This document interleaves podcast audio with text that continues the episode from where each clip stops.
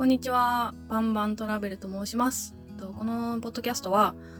ワーホリトラベラーである私が、えっと、今からワーホリに行く方、留学に行く方、旅行に行く方のために、まあ、何かやお役に立てることがあればと思って始めたチャンネルになっております。えー今回が初めてのポッドキャストということで、一応サポート役に隣にあの、ナノさんがいらっしゃいますので、もし私が、あの、どもったりした場合、ちょっと詰まったりした時にはサポートいただこうと思います。それでは始めたいと思います。とまずですね、私が、えーバンバントラベルと申しまして、現在、ワーキングホリデー3カ国目、ニュージーランドに滞在しております。えー今まで行った国はカナダとオーストラリア。カナダは学生時代にワーキングホリデーで行きまして、オーストラリアは2年間、このニュージーランドの前に行っておりました。で、訪問した国としては25カ国。北は、北はどこ？北？あ、北はカナダから南は、南アフリカ、南米まで、一応今25カ国、旅をしております。で、まあ、日本的に言うとギリホリ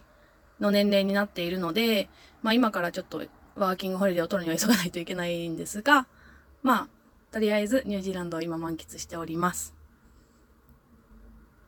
で、ワーキングホリデーに行くにあたって、一つ考えてほしいなっていうことがありまして、もし1年で英語がペラペラになるとか、半年でペラペラになるとか、まあそういう考えがあるのであれば、まあ、それをできる人は、私はあまりこの目では見たことがありません。そもそも、もう TOEIC が800だとか、900だとか、満点だとか、そういう方であれば、あとはスピーキング力を磨くだけなのでいいと思うんですが、ちょっと3週間語学留学行ってきたとかで伸びるっていうことはまずないっていうことを前置きで置いておいてほしいなと思います。なんでこういうことを言うかっていうと、これは私は実際に経験したから思うことです。経験として海外に出るっていうことはものすごくいいことで、若いうちに出ていた方が本当にいいと思うんですが、まあ、た、それで楽しさを知っていただくっていう面ではものすごくいいことだと思います。でもそれで、初めて行った、楽しかった、英語もできたっていう3点セットでできるっていうことは、まあそれだけの努力をしなければいけないということなので、まあ現に今喋ってる私も3カ国、まあ計2年、3年弱海外に出ていたとしても、ネイティブの方に早く喋られても、まああの勉強というものが得意ではないので、やっぱりたまにこう聞き流してしまうことが多いので、まあそれも含めてあの、今から行く方、今頑張ってらっしゃる方、私含め、私も今一生懸命勉強してますので、皆さん、頑張りましょう。ちなみに、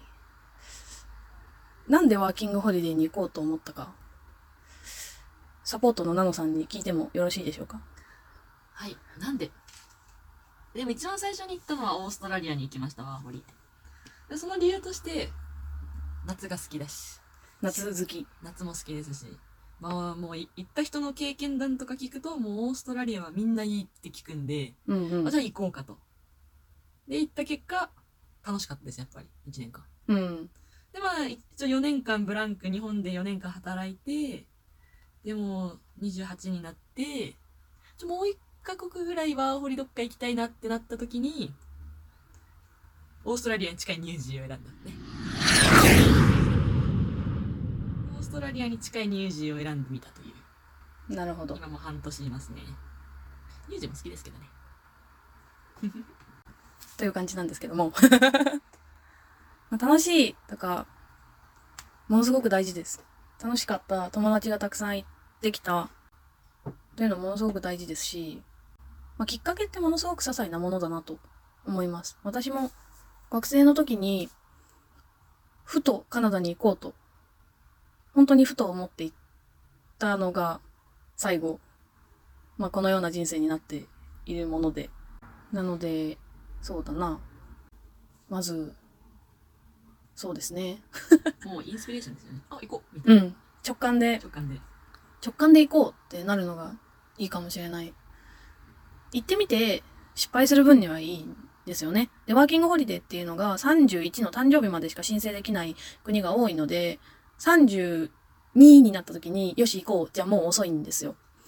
学生の時とか、それこそ社会人ちょっと悩んでる時とかに、よし行こうってなった時の方が、まあ、動きやすいし、行った後に皆さん言われるのが、やっぱり早く行っておけばよかったっ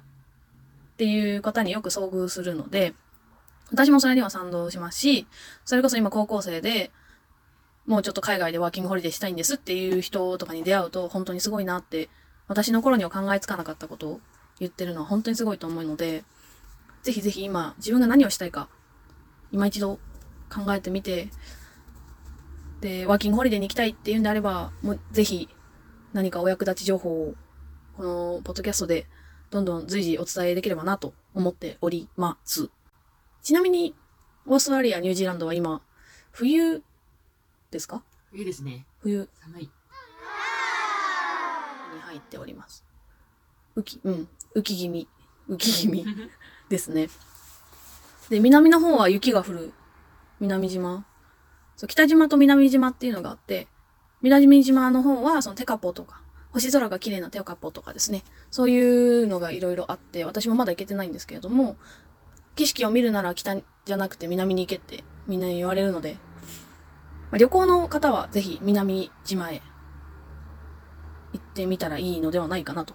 まあ北島もホビトンとか、あとピーハービーチかな？とか、まあ全然行ってないので、わからないんですけど、はい。なので、まあ、ニュージーランド情報より先に、まあ、カナダとかオーストラリア情報、もう終わったことを次回から話していければいいかなと思っております。えーいろいろなことを言ったかもしれないんですけれども、とりあえず、そうだな。今回は第1回なので、これぐらいにしとこうかな。ちなみに、えー、